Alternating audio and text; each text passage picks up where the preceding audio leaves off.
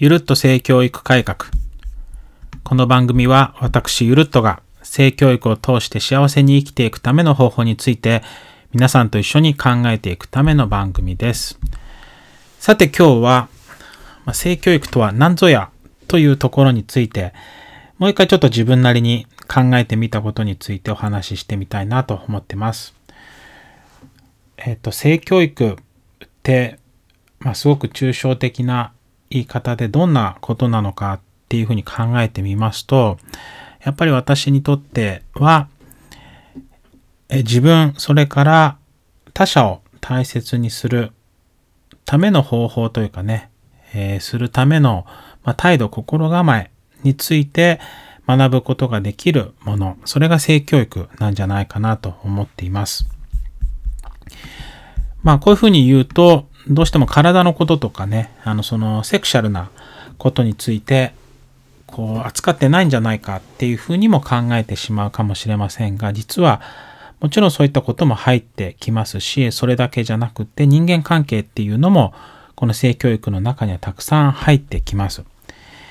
じゃあこの自分それから他人を大切にするっていうのは、まあ、どんなことなのかなっていうところも、まあ、まだまだ抽象的な表現なので、より、まあ、具体的なね、イメージを持っていかなくちゃいけないことかなというふうに思っています。で、まあ、自分と他人を大切にするというふうなことなんですが、まずは何よりもこう他人ということの前に、まず自分を大切にするというところについて性教育は、あのー順序としてはね、学んでいくとより良いのかなっていう風なイメージがあります。なかなかやっぱりこう自分を大切にせずに他者を大切にするっていうことができなくはないかもしれませんけれども、どこかですごくこう自分を大切にせずにこう人の方を優先して助けていけば、それから大切にしようとしていけばいくほど自分が傷ついていってしまう可能性もあるんじゃないかなというふうに思いますので、まずは自分を大切にするっていうところが私は大切じゃないかと思っています。じゃあ、大切にするってどんなことなんだろう？ここがすごく大切に、まあ、なってくるところかなと思います。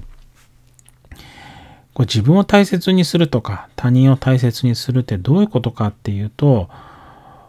こう大切にするってことはすごく守るとかっていうふうなことでもあるかなと思うんですが、まあ、守るっていうとこう傷つけないこと、まあ、他人を傷つけないとかね自分を傷つけずに大切にするっていうふうなことも考えてしまいますがやっぱりこう人間関係をこう作っていくときに全く相手を傷つけないってなかなかないですよね。コミュニケーションがうまくいかないってこともあるし、こう自分ってことを考えてうまくいかないことがあってむしゃくしゃしてバーンとこう拳をね壁にぶつけようとすることもあるし、ってこともあるし、そんなこと考えると自分や他者を傷つけないってことをあの、全くずっとしないで生きていくっていうのも難しいことかなと思っています。むしろ自分をあるいは相手を傷つけてしまうことがあるかもしれないけれども、まあ、そこからどうやって、えー、また関係性を作っていくのかっていうところも大切になってくるかなと思います。ですので私にとって大切にするっていうのは、まあ、傷つけないっていうことではなくってこう相手をあるいは自分を理解するとか受け入れるっていうところがこの大切にするっていうことのこう具体的な内容になってくるかなというふうに思っています。こう自分を受け入れるっていうことも、うん、今の自分はこれで、えっと、すごく自分ってうまくできてるとか、自分ってすごく価値のある存在なんだっていうふうな、いわゆる自己肯定感っていうものとは違くって、うまくいってる自分だけじゃなくって、そうじゃない今の自分ってあまりうまくいってないなって思う自分であっても、でもそれ、そういう時期もあるとか、今はそういう時期なんだとか、うまくいってない、そんな自分も受け入れられる？っていうことも大切じゃないかなというふうに思っています。で、相手を大切にするっていうことは、まあ、それがまあ転じてというかね、相手のこともしっかりと理解して、え受け入れるということが相手を大切にすることにもなるかなと思います。まあ、自分を知る、理解する。そして自分を受け入れる。その先には相手のことを理解する。相手の考えとかっていうものを尊重したり受け入れたりするってことが大切になってきます。で、さらにその先っていうのを考えてみると、まあ、自分のことを相手に知ってもらうっていうこともあるかなと思います。まあ、知ってもらうというかね、自分のことをうまく伝えていくっていうこともその先にはあるかなと思います。相手が自分のことを理解してくれるかどうかっていうのは、もしかしたら相手の問題になってきちゃうかもしれませんので、まあ、それとは別に自分のことを相手に伝えるとか、っていうこともすごく重要なことになってくるんじゃないかなと思います。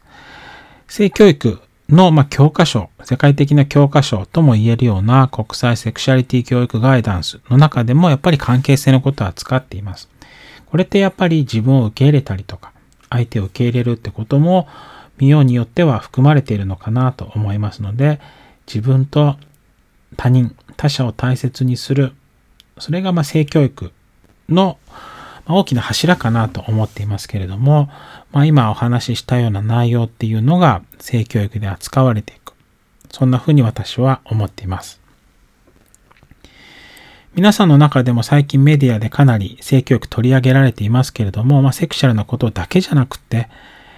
まあ、人としてとか人間関係としてというところもぜひ、えー、振り返ってもらったりとか見直してもらうとすごく性教育楽しくなっていくんじゃないかなというふうに思っています。